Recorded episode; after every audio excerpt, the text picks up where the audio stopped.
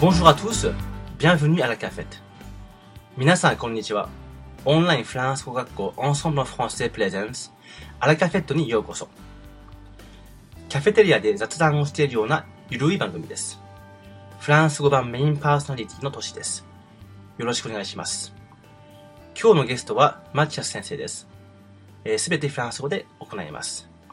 では楽しんでください。あの bonjour Mathias. Bonjour. Bienvenue à la cafette.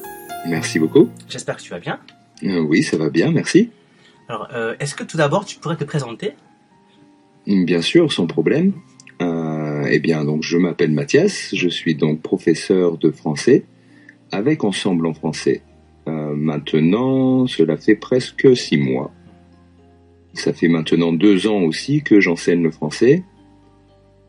Et j'habite actuellement au Japon, où je suis aussi étudiant en japonais. D'accord. Ça fait combien de temps que tu es au Japon? À vrai dire, euh, je suis arrivé il y a quatre ans et je suis resté un an au Japon. Mhm. Puis je suis reparti et je suis revenu l'année dernière. Donc maintenant, cela fait un peu plus d'un an que j'habite au Japon. D'accord. Très bien. Et ah, tu es originaire de quelle ville en France? Ah, je suis originaire de Lyon. Euh, Lyon, c'est la deuxième ville la plus développée, on va dire, en France. Peut-être la deuxième ville la plus importante économiquement en France. Euh, j'ai étudié à Lyon et j'ai habité à Lyon, mais mes parents habitent et ma famille habite au sud de Lyon, à 30 km au sud, dans une petite ville qui s'appelle Vienne, comme la capitale de l'Autriche. D'accord. Ah oui, je connais Vienne. Oh, tu connais la- Vienne. Parce que c'est la ville où il y a le Jazz Festival de Vienne. Ah, exactement. C'est ça, d'accord. À Vienne, il y a un très grand festival Ouais. de jazz. Le peut-être c'était le euh, plus réputé en France pendant un certain temps. C'était Ah oui Oui, Ouais. parce que euh, après d'autres euh, festivals est de jazz ont. Pardon? Marciac qui est connu aussi Hmm. pour le festival. En fait, Vienne est surtout connue pour son festival parce que le, le festival se déroule dans un amphithéâtre gallo-romain. C'est ça, oui, oui. Mhm.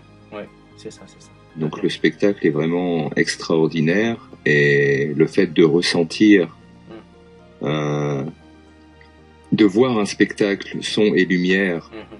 comme peut-être il y a 2000 ans, certaines personnes Mhm.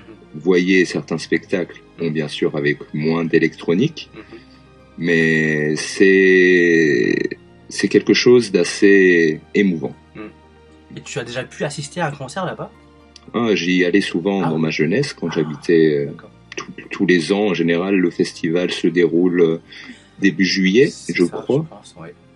Et ensuite, pendant tout l'été, il y a des festivals de musique Mhm. qui continuent, Mhm. euh, du rock, du reggae D'accord. et un peu des artistes un peu connus internationalement. Mhm. D'accord. Et le son est vraiment de bonne qualité? Euh, le son Le est son. Vraiment très très bon. Ah oui, Qu'on soit assis en bas ou qu'on soit assis en haut de l'amphithéâtre, qui je crois peut accueillir presque 2000 personnes, Ah oui, ah, c'est donc c'est quand même un grand amphithéâtre, Mhm. euh, où qu'on soit assis, Mhm. à n'importe quelle place, Mhm. on a un rendu sonore Mhm. époustouflant. Mhm. Mais attends, parce que c'est à, c'est à l'extérieur en fait, non? C'est un théâtre euh, C'est entier, à l'extérieur. Ouais. Donc le, le, mauvais, le mauvais sort, le mauvais coup du sort, c'est qu'en fait quand d'un seul coup on reçoit les giboulées, parce qu'en juillet en général dans notre région on reçoit des giboulées. Euh, les giboulées donc euh, c'est de la pluie, qui, de la grêle qui tombe, donc des morceaux de glace qui s'abattent sur le public. D'accord. Et quand il pleut en général en été, euh, c'est des pluies assez torrentielles, assez violentes. Mhm. Donc il arrive plusieurs fois que le public se fasse surprendre par Ah, quelques tombées de pluie. D'accord, ok. Et dans ce cas-là, donc le concert est annulé ou il est reporté ou euh, Malheureusement, il est annulé. il est annulé Ouais. Ou si jamais, pour les plus courage- courageux, si la scène est vraiment bien protégée, Mhm. ils peuvent continuer le concert. À ce moment-là, il est possible d'assister jusqu'au bout pour Mhm. les plus courageux, mais en général, il reste plus que une trentaine de personnes sur les 1000, 1500 D'accord. qu'il y avait au début. D'accord, ah ouais. d'accord. Ok. Ah, c'est bien, d'accord. Vienne. Ouais, je suis pas encore allé, mais ouais, un jour. tous les ans, je te conseille. Ouais. Tous les, tous les ans, je regardais le programme. J'étais, j'avais envie d'y aller à chaque, à chaque, Mm. à chaque fois, mais, euh, mais bon, j'ai pas eu l'occasion. Mais surtout qu'il y a des artistes vraiment incontournables qui sont passés. Moi, j'ai vu euh, Ray Charles D'accord. Ah oui. Mhm. sur scène et j'ai vu beaucoup de grosses pointures de jazz euh, qui passaient. Il y a certains ar- artistes qui sont assez récurrents, Mhm. Oui. qui passent euh, chaque année, mais il y a aussi beaucoup de nouvelles scènes Oui. internationales du jazz. Et c'est vraiment pour tous les amoureux, les amoureux du jazz. Mhm. Si vous avez la chance d'aller en France, Mhm. je vous le conseille Ouais. vivement. Mhm. Mhm. Ouais. Et, toi, et toi, tu aimes beaucoup le jazz ou tu écoutes euh, plein de styles euh, Euh, je suis assez éclectique au niveau des styles musicaux. J'aime beaucoup la musique. Pour moi, je suis la devise euh, pas de musique, euh, pas de vie. Donc la devise anglaise, no music, no life. Ok. Euh, pour moi, la musique, en fait, euh, je pense qu'on qu'on associe la musique à des émotions Mhm. et à des passages de notre vie. Et quelle que soit la musique, même si c'est une musique qu'on n'aime pas, elle peut être associée avec une bonne émotion, Mhm. un bon souvenir, Mhm. et on finit par aimer cette musique.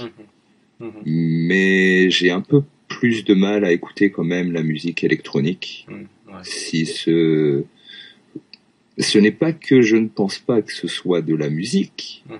C'est que c'est différent du rendu sonore d'une musique instrumentale. Et je préfère la musique instrumentale que la musique électronique. Mhm. Ouais, je comprends. ouais. Mhm. Mm. Et il y a un instrument que tu préfères euh, parmi. euh, Alors, euh, avant, je jouais dans un groupe, Ah, un orchestre de variété, je jouais de la basse. D'accord. Ah oui. Mais j'ai appris à jouer de la musique euh, tout seul sur une guitare. Donc j'ai joué de la guitare pendant, pour mon plaisir, Mhm. pendant beaucoup de temps. D'accord. Malheureusement, depuis que je suis arrivé au Japon, bah, j'ai dû laisser ma guitare en France parce que c'était un peu encombrant de la prendre euh, dans l'avion Mhm. et j'avais peur de la casser, donc euh, je ne l'ai pas em- emportée avec moi. D'accord. Mais si l'occasion se représente, euh, j'aimerais bien réessayer de jouer de la guitare Mhm. ici au Japon. Ouais. Il y a beaucoup de magasins vers. Euh, euh, euh, Otsunomizu Hmm, Voilà. J'y vais souvent. Ah, ah, tu vas souvent. Je vais essayer de temps en temps de trois modèles D'accord. Ouais. si j'ai l'occasion. Ouais. Mm. Et puis il y a des modèles, enfin il y a des guitares d'occasion aussi, donc euh, et surtout les marques japonaises ici c'est beaucoup moins cher que d'acheter. euh, Ah, je connais pas du tout le marché japonais de la guitare, donc euh, les marques japonaises, je les connais pas du tout. D'accord. Ah ok. Mm. Il y a Mais Ibanez qui est assez connu. Ah, Yamaha Yamaha aussi, voilà. Yamaha, Ibanez. aussi. D'accord. Ah oui, Bah, n'hésite pas si tu as me, de, me conseiller sur Ouais. des marques euh, Ouais. entrée de gamme, bien entendu, Oui, parce que ouais. je ne suis pas professionnel. ou- Yamaha j'aime bien, oui, c'est bien aussi. Ouais. Et puis. Ibanez qui est euh, très connu et qui est bien aussi. C'est japonais? C'est japonais. Ah, Je ne savais pas du tout qu'Ibanez était japonais. En fait, c'est Monsieur Aiba qui a créé cette marque. Donc, Aiba, qui, est de- qui est devenu Iba, et puis euh, Ibanez pour faire un peu, euh, un peu espagnol. Et justement, je pensais que c'était espagnol Ouais, ouais. ou euh, sud-américain. Ah, c'est surprenant. C'est ça. Il a voulu façonner son nom, enfin, un- peu hispanique. D'accord. C'est pour ça. Ouais. Mais c'est une bonne marque. Ouais. Hmm. D'accord. Et tu jouais de quel, quel style de musique Plutôt rock ou euh, j'ai j'ai un petit penchant quand même sur euh, la musique assez violente. Euh, Violente. c'est- C'est-à-dire, j'ai un petit penchant sur le son. euh, euh, comment on appelle ça Le son qui est saturé. Oui. Après, je n'ai jamais possédé de guitare électrique. Ah bon. J'ai toujours possédé une guitare. Enfin, j'ai commencé sur une guitare classique Mhm, et j'ai bifurqué sur une guitare euh, folk par la suite. mhm. Et du coup, je suis plus habitué à jouer du, on va dire, euh, pop folk, Mhm. pop, pop rock, Mhm. comme style de musique, D'accord. parce que c'est ce qui va sonner le mieux sur la guitare. Après, je connais quelques morceaux, enfin, j'ai appris quelques morceaux de classique, mais je ne suis pas très fan de, au, au niveau du jeu du classique. D'accord.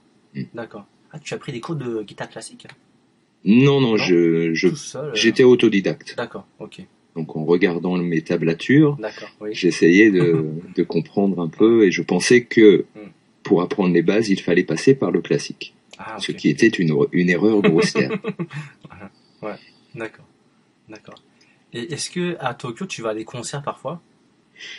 Alors, euh, il y a quatre ans, vu que je n'étais pas encore, euh, j'étais plus dans l'optique de tourisme plutôt que dans l'optique travail et euh, études. Mhm. J'avais plus de temps et je pouvais plus dépenser euh, Mhm. pour la culture et pour la visite et Mhm. pour l'imprégnation, on va dire, culturelle. Et je suis allé voir plusieurs concerts parce que j'aime beaucoup la musique euh, japonaise euh, actuelle, enfin certaines musiques japonaises actuelles. Mhm. Euh, J'étais un très grand fan de Visual Kei, Ah oui, hmm, d'accord. Mhm. principalement d'Iren Grey. Ah ok, je connais. C'est mon groupe préféré japonais. D'accord, ah oui. Ensuite, au niveau technicité guitaristique, Mhm. pour parler technique, Mhm. euh, j'ai un fort penchant pour euh, Miyabi. Ah oui, ok, d'accord. Mhm. Qui joue en slap. souvent. Exactement. D'accord. Donc, euh, bien sûr, euh, j'étais fan aussi de Kezia Jones, Ah oui, bon ah oui, d'accord. dans le même style. Mhm. Et je, je trouve le mélange, parce que en plus de, de sa technicité guitaristique, Mhm. je trouve qu'il arrive à mélanger Miyavi, en parlant de Miyavi, euh, je trouve qu'il arrive à mélanger plusieurs styles. Le, il a certains morceaux où il y a, où il va jouer avec un, un joueur de koto, par exemple, Ah oui. Mhm. ou de shamisen. Mhm. Donc il arrive à mélanger des styles qui sont complètement inattendus Mhm. et je trouve le mélange assez intéressant. D'accord. D'accord. Ouais. Je l'ai vu en vidéo, enfin sur YouTube, mais je n'ai jamais vu euh, jouer avec euh, un musicien de koto ni de shamisen. Je, vais, Alors- je vais voir ça. pour l'information, le morceau. Et alors il y a deux morceaux que je connais qui sont un peu où il y a un peu de de shamisen ou de koto derrière. Il y en a un qui est il y en a un sûr sur euh, son album Samurai Session. D'accord. Après, le premier morceau qui faisait un peu rap, un peu mélange de plein de styles en fait. Il D'accord. arrive à mélanger beaucoup de styles D'accord. différents. Ouais. Et euh, il était sur un album qui s'appelait. euh, c'est l'album qu'il y a juste avant euh, What's My Name. Mhm. D'accord. Alors je me rappelle plus, je me rappelle plus du de tête, je ne me rappelle plus du nom de l'album. Ouais, ouais. D'accord. Mais euh, ouais, c'est très, c'est, je pense que c'est un artiste assez complet Mhm. et qui a une notion de créativité intéressante. Mhm, C'est vrai, ouais. Et puis il est très charismatique, il a Mm. beaucoup de personnalité, Mm. et, euh, assez imposant, enfin il est euh, assez, assez fort de caractère, je pense. Mm. C'est vrai qu'il plaît beaucoup, hein. Même en- France, je pense que je l'ai vu à, une, à une émission en France euh, sur Nulle part ailleurs, je pense. Oh, Il me semble qu'il était passé à cette euh, émission-là. d'accord. Mm. Ça me m'étonne pas parce que euh, ouais, c'est Mm. bien le genre de personnage qui, qui les invite à nulle part ailleurs. D'accord, ah oui. Mm. Mm. Mhm. Après, j'aime aussi euh, les groupes un peu plus un peu plus soft, mais toujours dans un registre un peu rock, Mm. comme Gogo, euh, je sais jamais comment ça se prononce, Gogo, Ju, euh, non, Ichi, Nana, Hachi Hachi. Ça, je connais pas. Tu connais pas? Non. c'est rock aussi? Enfin, C'est rock aussi. euh, c'est un groupe qui a fait beaucoup de musique d'animé D'accord. et enfin qui a fait dont les musiques euh, ont été reprises pour les génériques d'animé. D'accord. Mm. Hmm. D'accord. Moi, le premier groupe que j'avais découvert euh, au Japon, c'était, enfin, c'était, j'étais au collège ou au lycée. J'avais un ami japonais qui adorait euh, ex-Japan. Ah, X-Japan. Bien entendu, les incontournables. Voilà. Et moi, à l'époque, j'étais fan de Guns N' Roses. D'accord. Voilà. Donc, c'est un, c'est un peu similaire. Donc, euh, c'est un groupe de Mhm. rock avec euh, un peu de piano. Mhm. Donc euh, j'adorais ce groupe-là, les Guns. Et puis, euh, et mon ami me dit, voilà, il faut que tu écoutes Ex Japan, c'est, ça, ça ressemble un peu à ce que tu aimes. Donc euh, il m'a fait écouter ça et tout de suite j'ai accroché Mm. et euh, voilà j'ai beaucoup écouté ça. Mm. J'ai beaucoup écouté aussi. Aussi ouais. Tu sais que X-Japan, c'est un des premiers groupes au monde à avoir utilisé la double pédale sur la batterie. Ah bon? Ah oui. D'accord. Ah, Avant les groupes de métal euh, hardcore qui maintenant ne jurent que par la double pédale euh, Mhm. sur la, la, la, la grosse basse. Mhm. Mais La- enfin, la, grosse caisse, caisse, pardon, c'est pas la grosse basse. Mm. Et oui, c'est assez impressionnant de savoir ça, sachant le registre qu'ils arrivaient à jouer. Mm. Ouais. Mais c'est vrai que c'est Yo- Yoshiki, c'est vraiment un, technicien, euh, enfin au niveau virtuosité, technique, Mm. euh, et aussi un très bon pianiste. Hein, c'est euh, très, Oui. euh, ouais, Et C'est un très bon compositeur c'est- aussi. aussi c'est ça. Mm. Ouais, ouais. Mm. J'ai aussi suivi après les albums qu'il a fait en solo, ses compositions classiques, Mhm. Mhm. et j'aime beaucoup aussi.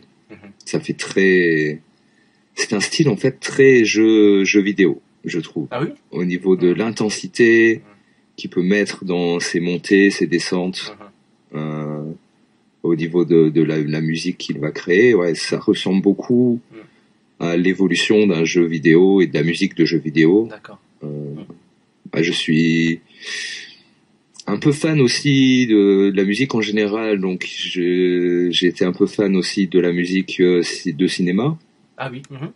comme euh, ben, un, fan incontournable de John Williams, bien entendu. Oui. Mhm. papa John Williams, euh, et de musique de jeux vidéo aussi. D'accord. Euh, par exemple, Nobuo Uematsu, je sais pas si ça te dit quelque chose. C'est le compositeur qui a principalement été connu pour sa participation au jeu Final Fantasy. Ah ok. D'accord. C'est lui qui fait la musique de principalement tous les jeux vidéo euh, Mm. Final Fantasy, D'accord. entre autres. D'accord. Et il y a une autre personne très connue euh, dans le monde de, euh, les- des, des bandes originales, Mhm. de son pour jeux vidéo, pour animé et pour film, c'est Joe Hisaishi, Ah oui. Oui oui oui. Je connais. Mm. Mhm. J'aime beaucoup. Oui. qui est extraordinaire aussi, qui arrive à varier les registres. euh. Mhm. C'est un très grand compositeur et je pense que Mm. l'équivalent peut-être des Mm. compositeurs classiques de pas de l'Antiquité, mais Mm. des- des temps anciens. à l'heure actuelle, ça va être principalement les compositeurs euh, comme Joe Hisaishi, comme Mm. John Williams, qui vont créer de la musique pour des jeux vidéo, pour des thèmes, Mhm. et changer de registre à chaque fois. Mhm. Mhm. Ouais. D'accord. Oui, Joe Hisaishi, je l'ai, oui, j'ai beaucoup écouté aussi. Mm. Et euh, c'est, euh, il crée de très très belles mélodies en fait, et qui, qui qui restent un peu dans dans, Mm. dans l'oreille. Mm. Ouais. Notamment, j'aime bien la mélodie de du film avec le petit garçon, l'été de Kikujiro. Voilà. Film de Kitano. C'est ouais. ça, voilà. Ouais. C'est lui qui a fait toutes les musiques des films de Kitano. Ouais. Mhm. Et aussi de Miyazaki Hayao aussi. C'est ça. Mhm. Musée Ghibli et, et en- entre autres parce qu'il y a encore beaucoup beaucoup d'autres euh, Mhm. choses auxquelles il a participé. Mhm. Et en fait, il y a quelques mois, j'ai fait un concert dans un petit bar. Tout Mhm. petit bar à, c'était vers, entre Lopongi et Shibuya. Mhm. Et en fait, dans ce petit bar, il y avait Joe Hisaishi.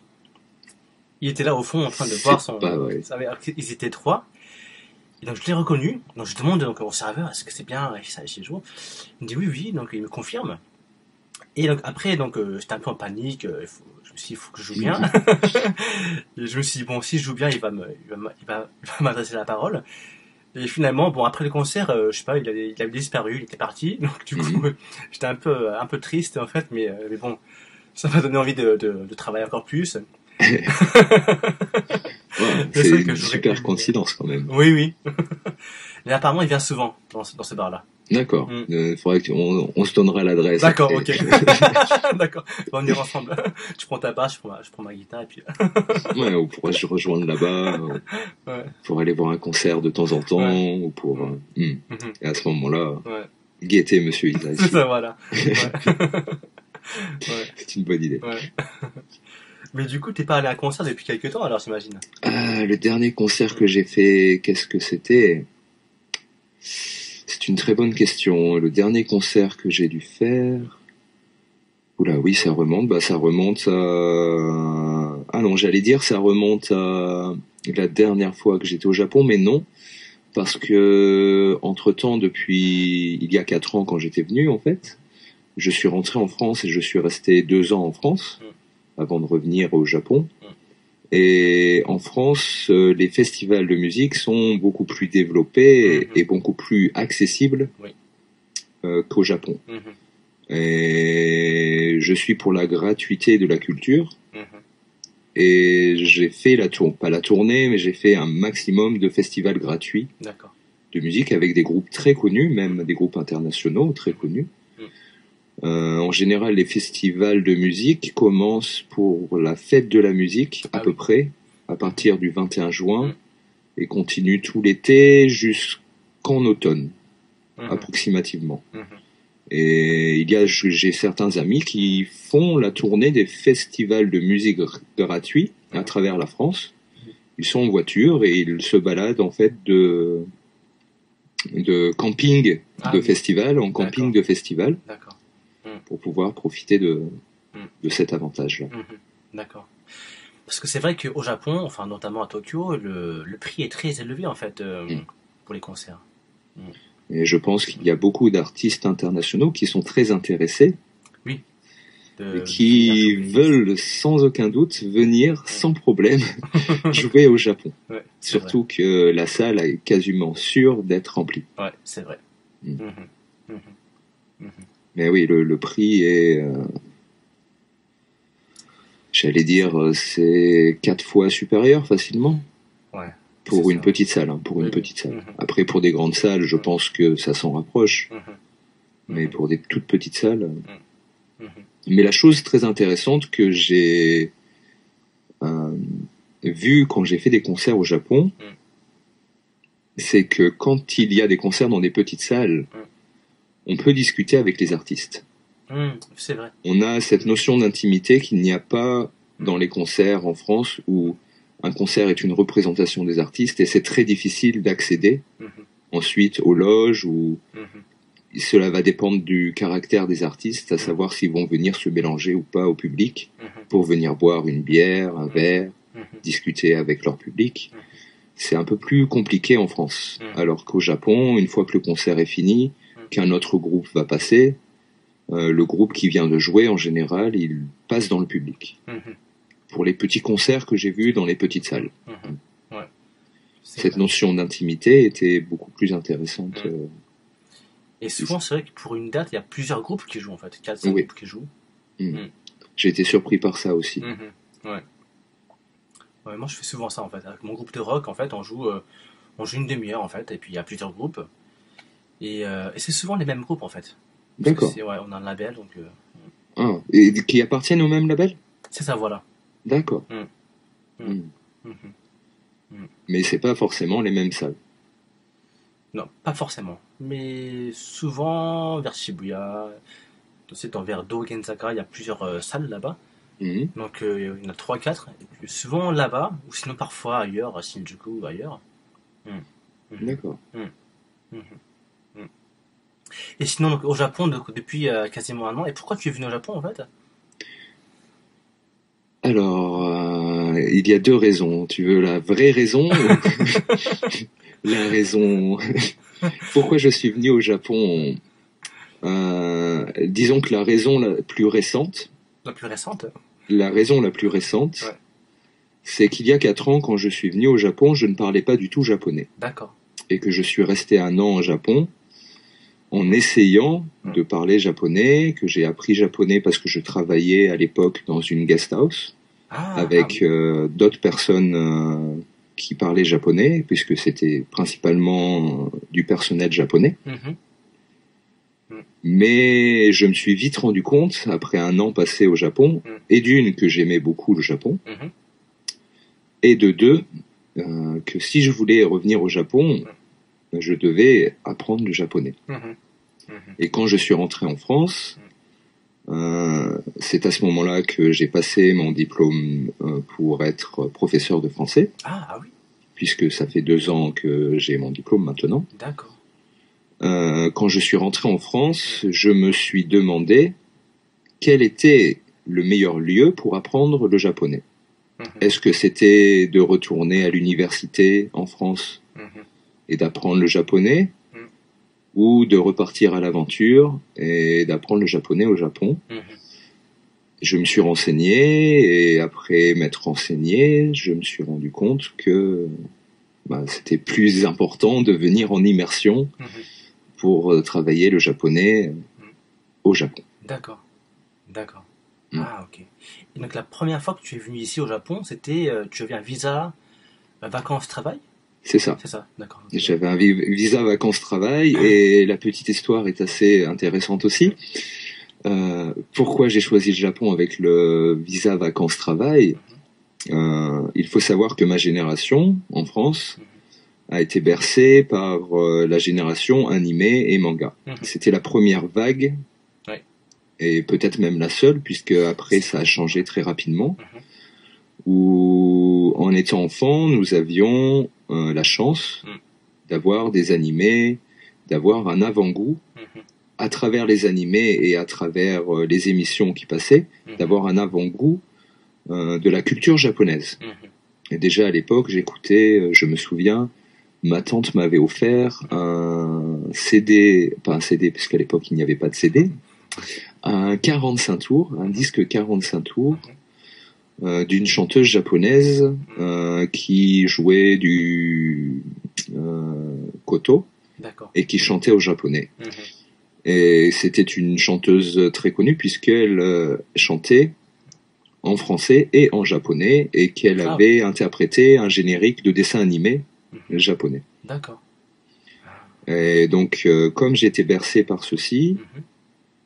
euh, j'ai toujours eu une certaine attraction Mhm. envers le Japon Mhm. par rapport à cela et par rapport aussi à mes goûts musicaux puisque petit à petit, euh, j'écoutais de plus en plus de musique japonaise D'accord. à travers X Japan, les groupes dont on a parlé tout à l'heure, Mhm. Yabi et Dylan Gray et encore d'autres groupes de Visual Kei puisque j'étais fan de ce genre musical. D'accord. Et arrivé à 30 ans, Mm. On, on- en fait, on, ne- on ne peut bénéficier en tant que Français, on ne peut bénéficier du visa Working Holiday seulement jusqu'à 30 ans. C'est ça. Et j'ai appris l'existence du Working Holiday simplement quand j'avais 29 ans. D'accord. Je ne savais pas que ce genre de visa existait. Mhm. Et vu qu'il me restait plus qu'un an pour en bé- bénéficier, c'est-à-dire que je pouvais, que je ne pouvais en bénéficier qu'une seule fois, Mhm. j'ai choisi la destination la plus éloignée de France et qui m'intéressait le plus, D'accord. et c'est tombé donc sur le Japon. Ok. D'accord. D'accord. Ah, très bien. Donc, à Tokyo, la, la guest house? Euh, en fait, c'était un- une compagnie de guest house, enfin une compagnie de guest house, c'est-à-dire que c'était une compagnie qui possédait une vingtaine de guest house Ah. sur Tokyo. D'accord. Ah oui. Donc je travaillais euh, dans la rénovation des guest house, Mhm. l'accueil des clients Mm.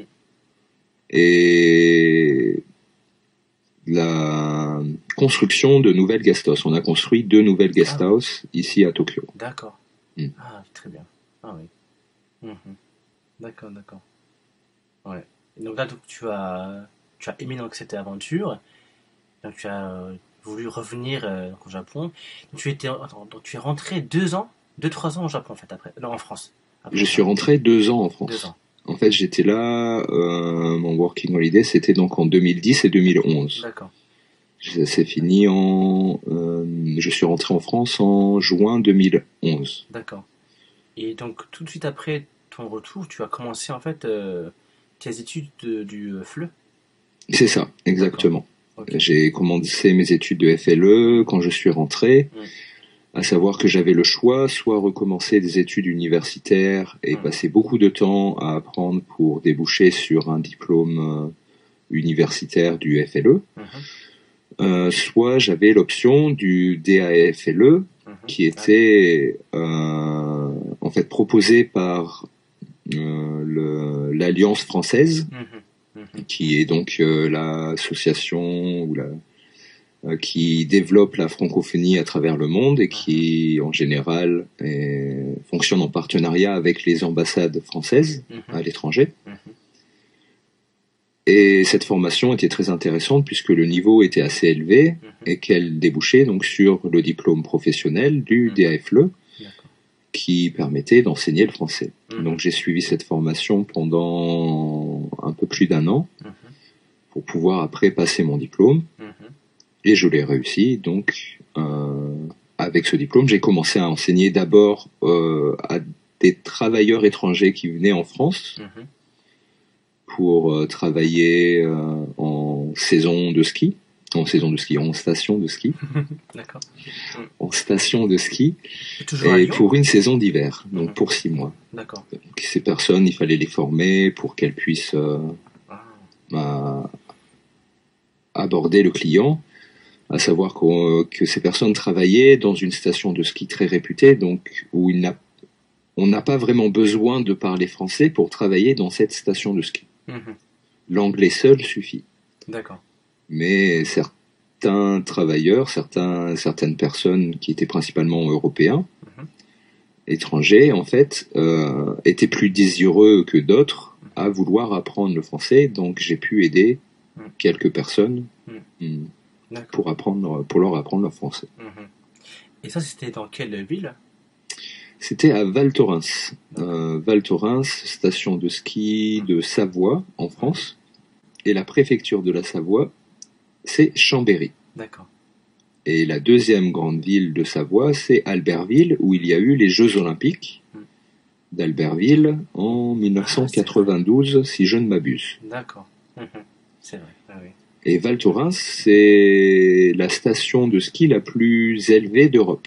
Ah oui. La plus haute d'Europe. Mm. Elle se situe à 2100 mètres d'altitude. Mhm. D'accord. D'accord. Et donc moi j'ai travaillé là-bas pendant un peu plus de dix ans. Ah oui. Après mes études, Mhm. j'ai travaillé euh, là-haut, plutôt que là-bas, là-haut. Mhm. euh, pendant à peu près dix ans, euh, en tant que saisonnier, c'est-à-dire que je travaillais six mois euh, l'hiver et je travaillais aussi l'été Mhm. dans la station de ski, qui l'été n'était plus une station de ski, mais une station d'accueil de touristes. La marche, la randonnée, Mhm. et le vélo de descente, le VTT, euh, le parapente, enfin, toutes les activités de montagne, de montagne et de plein air. D'accord. Mm. Mhm. D'accord. Et l'hiver, forcément, euh, station de ski, donc j'ai fait beaucoup de ski et de snowboard principalement Mm. pendant plus de dix ans. C'était l'avantage. D'accord. Et tu es déjà allé à Nagano ou ailleurs pour faire du ski ou du snowboard?